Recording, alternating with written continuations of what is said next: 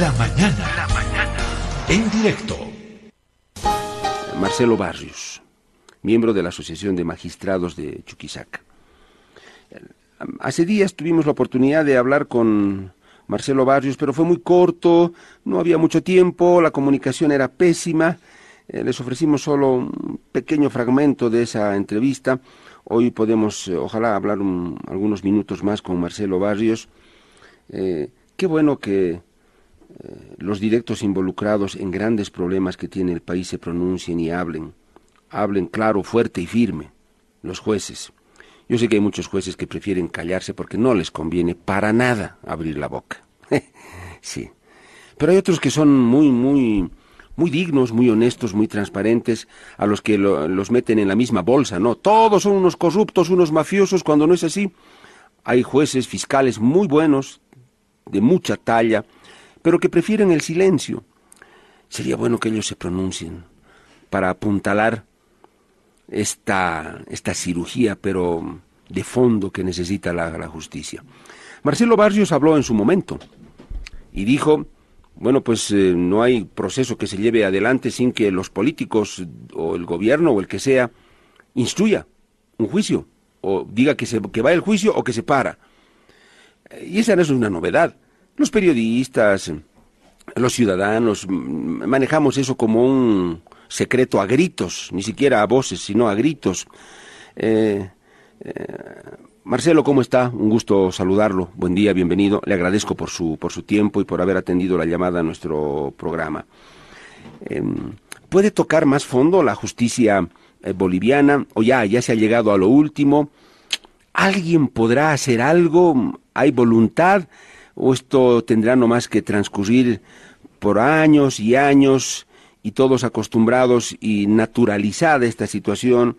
Marcelo, ¿qué dice usted como un actor importante, directo, un operador de justicia? Lo escuchamos, bienvenido. Muchas gracias, señor Gemio, muchas gracias, Herbol, por permitir este contacto. Un saludo a su audiencia. Y bueno, el problema de la justicia en Bolivia es un problema de larga data y creo, creo que estamos a punto de tocar fondo. Y una muestra clara de que ello está a punto de suceder es que como jueces nos veamos obligados a salir eh, en defensa de nuestros derechos y de los derechos de la ciudadanía toda en estas circunstancias.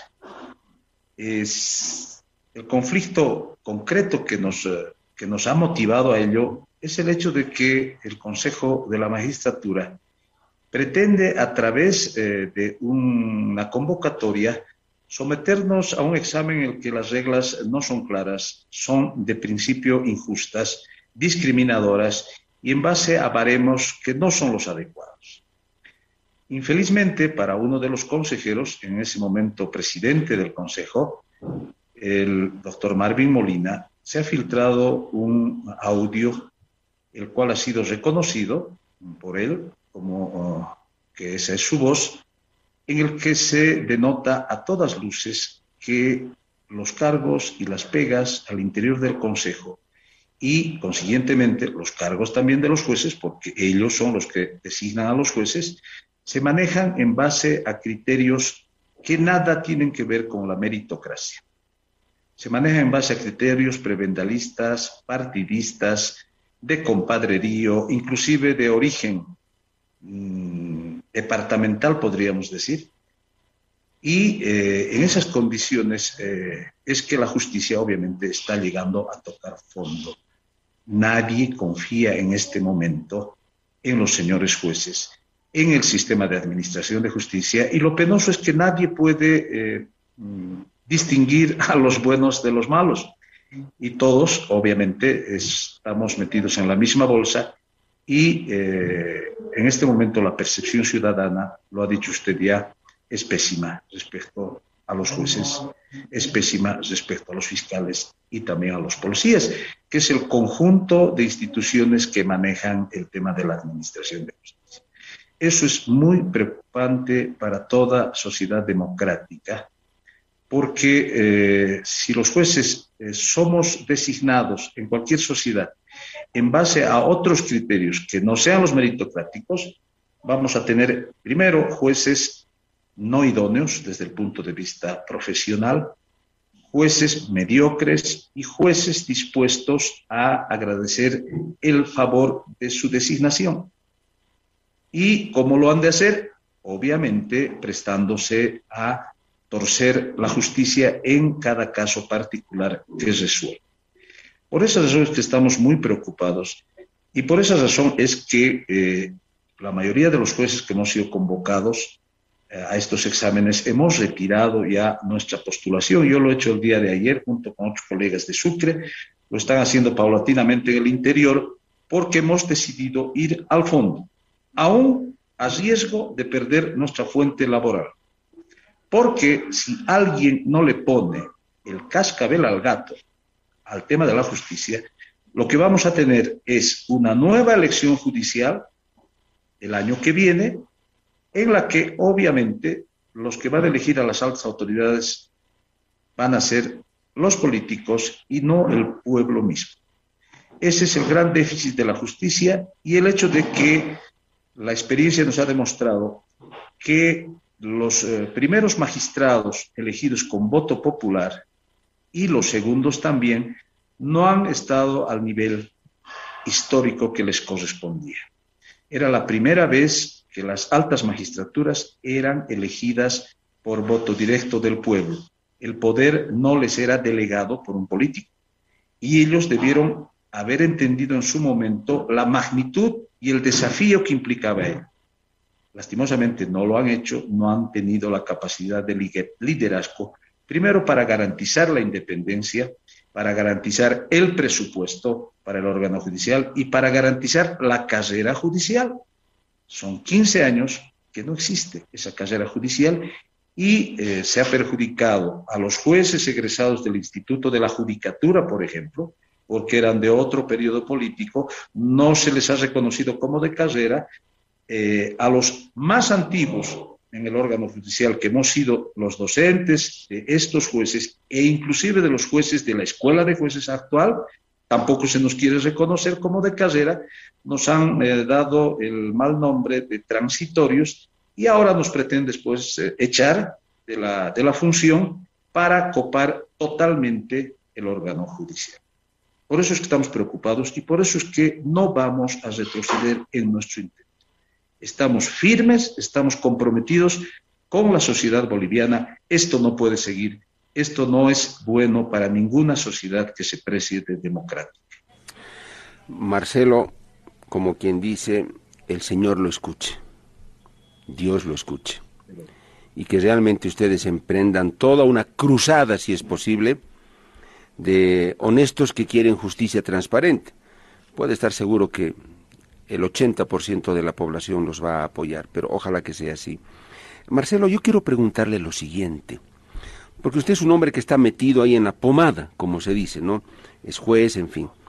Marcelo, si usted quisiera ser, por ejemplo, o no sé si alguna vez lo intentó, ser vocal, si usted quisiera, me refiero a usted, si usted quisiera ser vocal, si usted en algún momento quisiera aspirar a ser eh, presidente de algún tribunal departamental o de, Chuquisaca. Si usted quisiera aspirar a ser em, magistrado, por ejemplo, eh, eh, de, alguna de las instancias del órgano judicial u ocupar otro cargo importante, Marcelo, ojalá sea sincera su respuesta. En ese ámbito que ustedes lo conocen muy bien, ¿le es suficiente sus méritos? Buen abogado, buen currículum, buen desempeño, buen perfil profesional, en fin, buena trayectoria, buenos antecedentes. ¿Le es suficiente eso acá en el país a usted para aspirar a uno de esos cargos? ¿O qué se maneja ahí en el, en el ámbito de ustedes? Que hay que tener padrino político. Si no tienes un pesado de esos que te apoye, que te dé una muñeca, no vas a llegar. Olvídate, no vas a poder llegar. ¿Eso es así, Marcelo? ¿O es que tranquila y transparentemente usted, con lo que es como abogado y con todos sus méritos y su transparencia, puede llegar a esas instancias superiores? ¿Cómo es el camino? Bueno, mm, le prometo que voy a ser sincero. En la actual coyuntura en la que nos encontramos, la experiencia me ha demostrado que no bastan los méritos, no basta la buena conducta, no, basta el buen desempeño. Eh, perdón que hable de mi persona, porque además usted me lo ha pedido así, así lo hago. Yo he postulado hace eh, mucho tiempo a la primera elección de magistrados del órgano judicial y presenté mi postulación con todos los títulos, con todos los certificados que tenía y en la primera de cambio me han inhabilitado con el pretexto de que yo no había presentado mi libreta del servicio militar.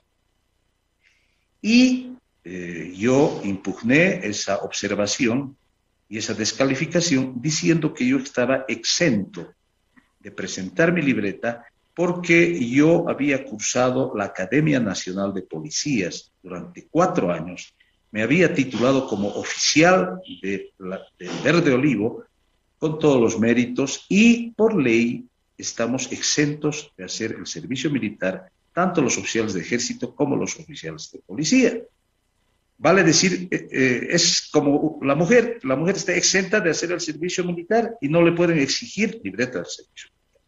Yo aclaré ello, presenté mis títulos, justifiqué y en la comisión encargada en la Asamblea Legislativa Plurinacional me respondieron después de seis, siete meses, cuando los magistrados ya estaban posesionados.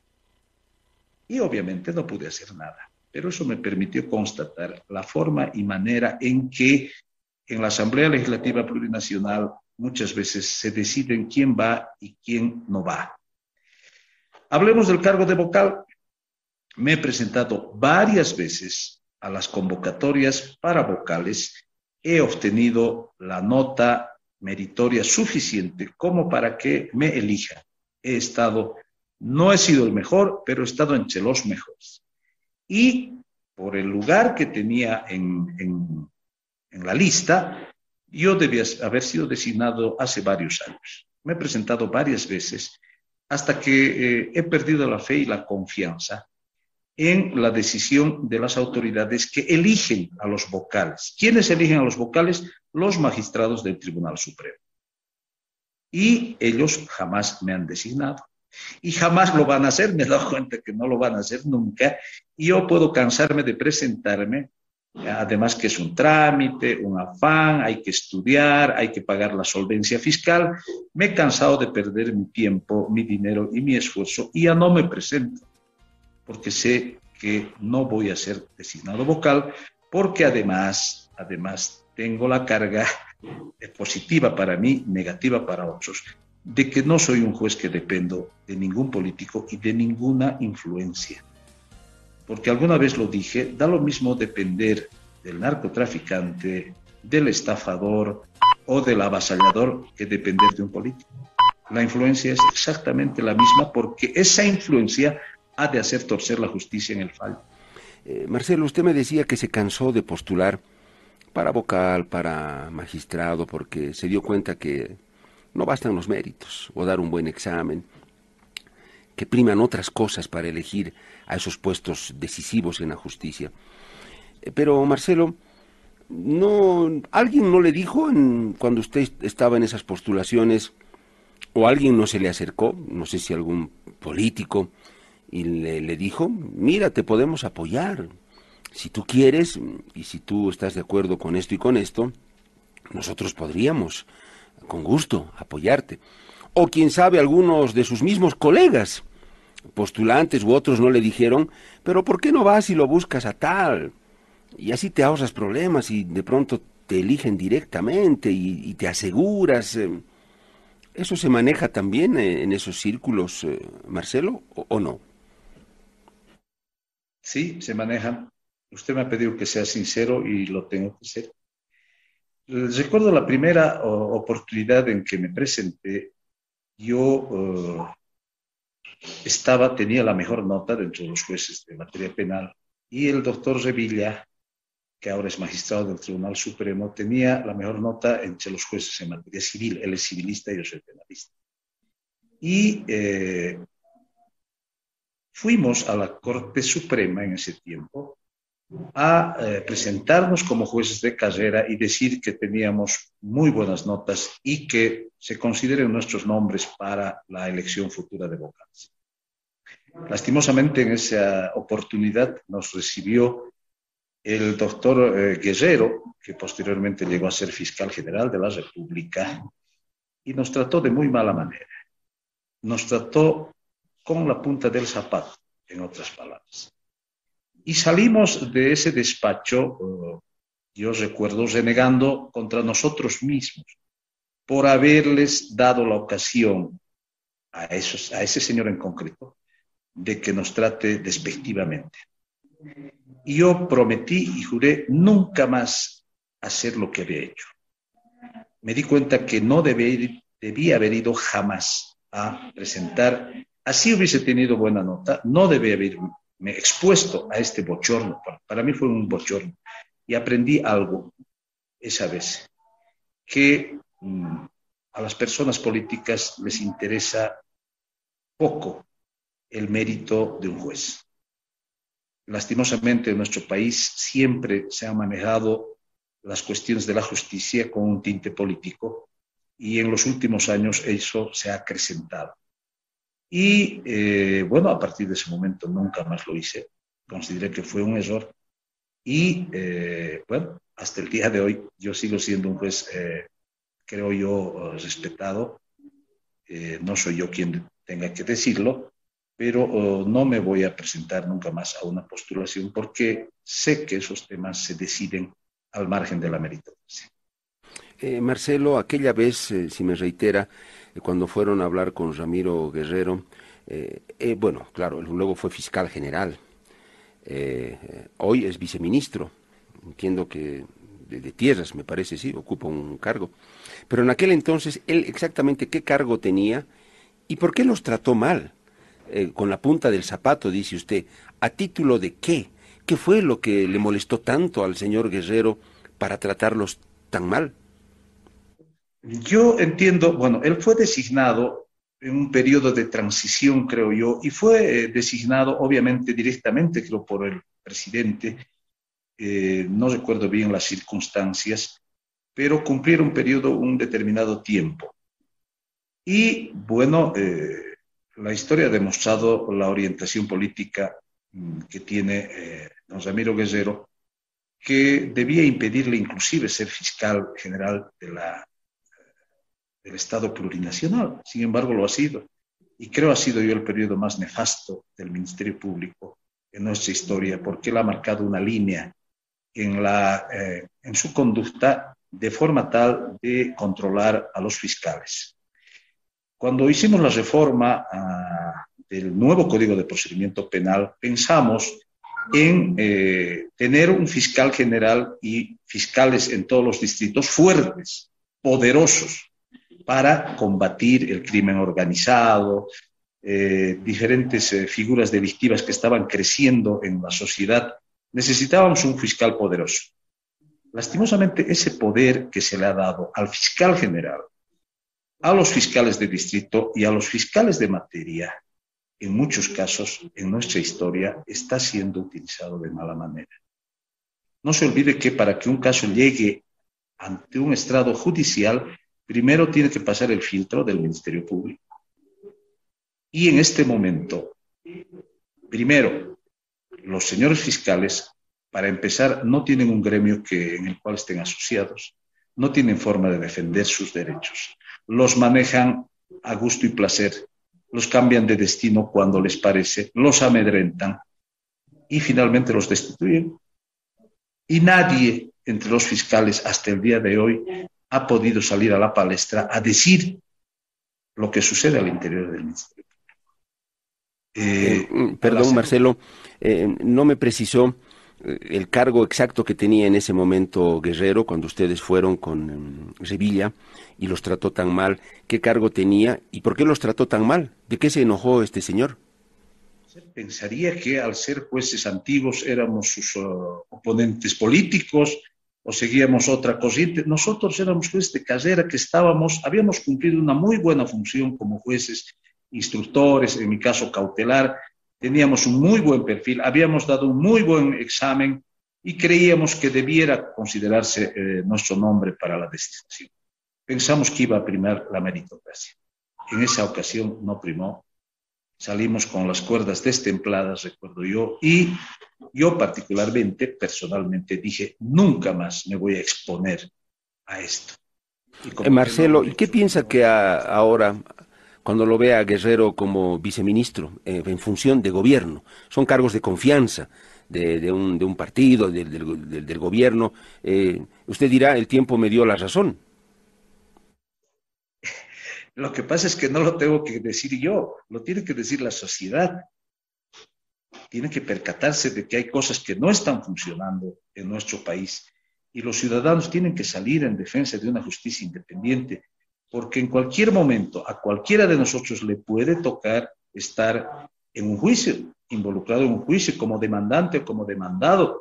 Y lo que espera es que el juez que decide el caso sea un juez independiente, el fiscal que esté al caso sea un fiscal independiente, el policía que ha de conocer la investigación sea un policía profesional, imparcial, objetivo, que maneje los procedimientos de manera tal que no uh, beneficie a alguien para perjudicar a otro. Eh, Marcelo, em, dicen que un hombre valiente es decisivo en la, en la vida, en la vida de uno mismo, en la vida de su familia, en la vida de su barrio, de su departamento y de su país. Dicen que eso llega un momento en el que eso es definitivo. ¿Y por qué le hablo de esto? ¿No tiene temor, eh, Marcelo, por que surja alguna represalia por varias de las cosas que usted ha dicho ahora acá en este programa? ¿No tiene miedo a que lo destituyan, le busquen tres pies al gato y lo saquen del cargo, lo procesen, eh, Marcelo? En lo personal, en lo personal, eh, sí tengo miedo, pero eh, es un temor que puedo superarlo. Yo estoy formado. Para ello, no se olvide que he sido policía, una institución a la cual, pero amo entrañablemente. Eh, lo que me preocupa es lo que puedan sentir mis familiares, mis allegados, mis amigos, que no están preparados para una, si acaso el poder decidiese atacarme frontalmente. Eh, he hablado con ellos, he hablado con mi familia y les he pedido que me disculpen porque mm, no puedo más eh, tolerar el estado de cosas y es mi obligación moral y ética salir al frente. Es posible que eh, traten de denostarme, traten de investigarme, pero estoy íntegro y estoy seguro de que así me despidan o me quede sin salario, la satisfacción de haber hecho lo correcto va a ser mayor que el perjuicio. Eh, he visto a mi padre fundirse eh, al saber que estoy en esto, pero he recibido su apoyo. Y él me ha dicho que está orgulloso. Eso es suficiente para mí. Marcelo mm, es el mejor tesoro que tiene. Ninguna coima, ningún político, ningún poder ni ningún millón de dólares va a poder equipararse a lo que le dijo su padre. Estoy orgulloso de ti. Eso no tiene precio, Marcelo. Eso es hasta la tumba y hasta el más allá. Y hay que cuidar como la joya más preciada. Cuando seres tan profundos te dicen, que confían en ti y están orgullosos de ti. Eh, Marcelo, llegando a la parte final ya de esta entrevista, le, agradezco por su sinceridad. Si usted ha decidido emprender una, eh, una crítica frontal como lo está haciendo ahora, eh, yo como periodista respeto y diría que hasta admiro su decisión, siempre y cuando, Marcelo, que nunca nos enteremos ni se tiña esta su buena intención con alguna cosa que nos enteremos por ahí. ¿Y por qué le digo esto? Porque yo lo entrevisté a Marvin Molina acá varias veces en este programa. Y en la primera entrevista que le hice, Marcelo, le pregunté lo siguiente, o le dije lo siguiente, señor Molina, porque él entró con muchos bríos también, y dijo voy a combatir, es el colmo, la corrupción no puede ser, tenemos que limpiar la justicia, que derechos reales, en fin. Yo le dije, mire, Usted suena muy bien. Y si usted va a mantener esa línea y nos va a demostrar con hechos de que es un operador de justicia transparente, va a tener mi respaldo como periodista de los medios y de la población. Pero si eso no es así, lo vamos a combatir, como corresponde, Marcelo. Y en este caso, eh, le digo lo mismo a usted. Sus, eh, sus, hechos, sus obras y sus actos seguramente lo van a confirmar como lo que se está mostrando ahora. Caso contrario, habrá no más que ejercer como tiene que ser la función del eh, periodismo, Marcelo, y ojalá que sea así. Por eso le voy a hacer la siguiente pregunta. aunque algunos me dicen que son preguntas ingenuas, eh, le voy a preguntar si se lo pregunté ya anteriormente, pero quiero hacerlo ahora que estamos en vivo. Em, ¿Usted tiene la conciencia muy tranquila, Marcelo? ¿Nunca recibió unos pesos de alguien? ¿No le hizo un favor a alguien? ¿No emitió una sentencia a cambio de? Eh, ¿Está tranquilo? Yo sé que nadie podría responderme, Marcelo, y decirme, sí, mire, ¿sabe qué, señor Gemio? Yo soy un corrupto. He recibido una coima de 30 mil dólares en, en tal fecha. Sé que no lo van a hacer, estoy consciente, pero me interesa mucho la talla de la respuesta. Marcelo, ¿usted está tranquilo con lo que ha hecho hasta acá como juez? Eh, Pedro, permíteme antes decirle que usted es un hombre de buena fe. Primero porque confía en la buena fe de las personas, en todas, cuando las conoce por primera vez. Y eso es lo que debemos hacer todos, darles el beneficio de la duda, siempre, nunca eh, de entrada descalificarlos. Hay que obrar con buena fe. Yo puedo garantizarle y asegurarle que nunca he manchado mi carrera como juez con dinero mal habido. Y le voy a dar un dato eh, que tal vez resulta, puede resultar más objetivo al análisis suyo. Yo he sido oficial de la promoción 89 de la Academia Nacional de Policías. Me he titulado con honores. Soy el único oficial egresado en Francia. He hecho el curso completo de oficiales de policía francés. He estudiado allá dos años y algo más.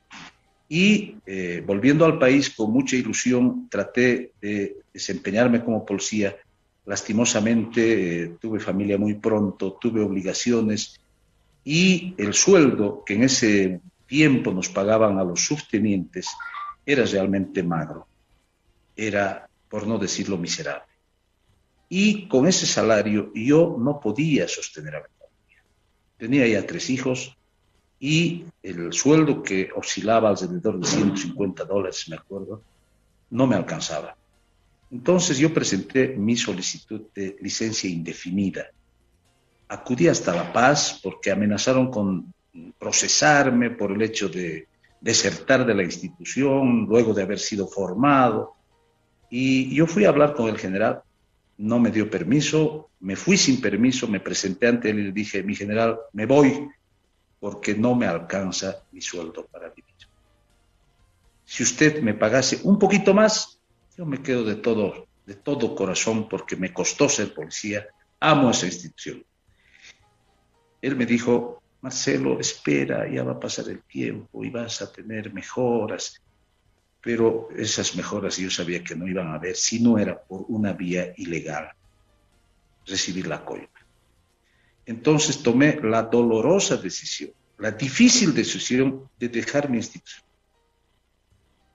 Lo que más yo amaba en ese momento me sentí orgulloso de ser padre. Pero tuve que hacerlo así y tuve que empezar una nueva carrera, eh, postularme como actuario, empezar de abajo, he ido a provincia, he sido juez instructor, luego juez de partido, lo que ahora es juez de sentencia y tribunal de sentencia. Y ahora, por hacer del destino, a través de un proceso de refuncionalización, me han bajado a juez de sentencia en vez de subir en mi carrera, de llegar a vocal, que era lo lo normal, me han bajado. He tenido que soportar todos esos embates, pero estoy íntegro, le puedo garantizar que nunca me he manchado con dinero mal habido, porque eso aprendí en mi hogar. Es difícil aprender esas, esos reflejos institucionalmente. Aún sometamos a los funcionarios públicos a la prueba del polígrafo, nunca vamos a saber si son proclives o no a la corrupción. Pero si conocemos a su padre, a su abuelo y decimos cómo han sido esos hombres, vamos a saber si esa persona tiene alta probabilidad de ser honesto o de ser corrupto. Yo vengo de una familia honorable. Eh, Marcelo, eh, cierro con esto, y ya muy breve porque me queda solo dos minutos, cierro con esta pregunta. Marcelo, en este tiempo del ejercicio de su profesión como abogado y como, como juez, no le voy a pedir nombres, o si usted quiere los da, pero en algún momento en ese ejercicio, en algún caso, cuando debía llegar la sentencia o la decisión de usted como juez, nunca lo llamó a alguien, un jefe incluso del órgano judicial del cual dependía usted, para decirle que hay instrucciones de que esto debe ir por acá, o este caso lo debes manejar así, o peor todavía, algún operador de otro órgano del Estado que lo haya llamado y le haya dicho, mira, ¿sabes qué?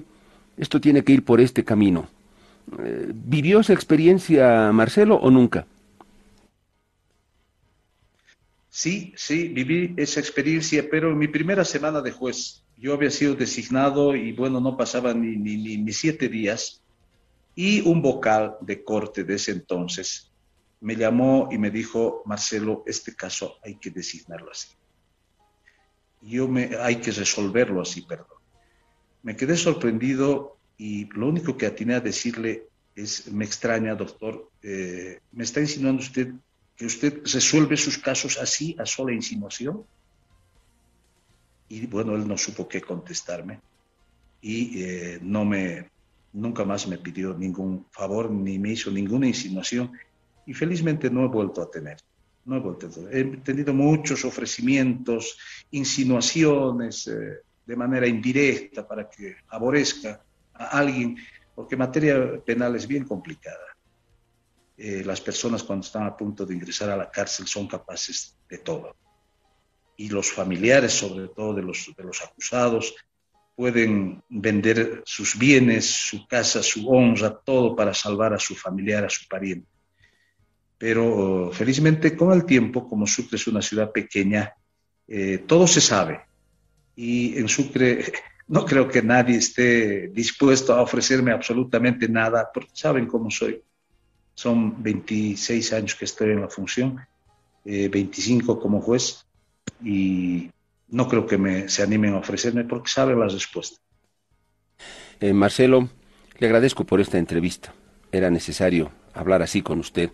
Al país le hacen falta este tipo de testimonios, que muevan conciencias, que motiven a la gente y que le imbuyan valor para tomar decisiones o simplemente comenzar cruzadas por esa revolución moral de, de la que tanto se habla en el país. Marcelo, le agradezco mucho. Que continúe su camino limpio, sin mancha, como usted lo ha dicho. Ojalá que, que siempre sea así. La buena fe y la confianza eh, y el beneficio de la duda están en usted como corresponde. No se manche y ojalá que volvamos a hablar, no sé si pronto o en qué momento, pero que sigamos en esta misma línea. Usted en su convicción, yo en la mía, intentando aportar algo a Bolivia. Marcelo, ha sido un gusto. Que sea hasta nuestra próxima conversación. Don Pedro Saúl Gemio, un gusto también conocerlo y usted también me inspira confianza. Creo que es que Espero que ni usted ni yo nos fallemos y que eso sea para el beneficio del país. Muchas gracias. A usted, Marcelo Barrios, juez de Chuquisaca, juez, miembro de la Asociación de Magistrados de Chuquisaca. Dijo lo que dijo, dijo seguramente lo que tenía que decir.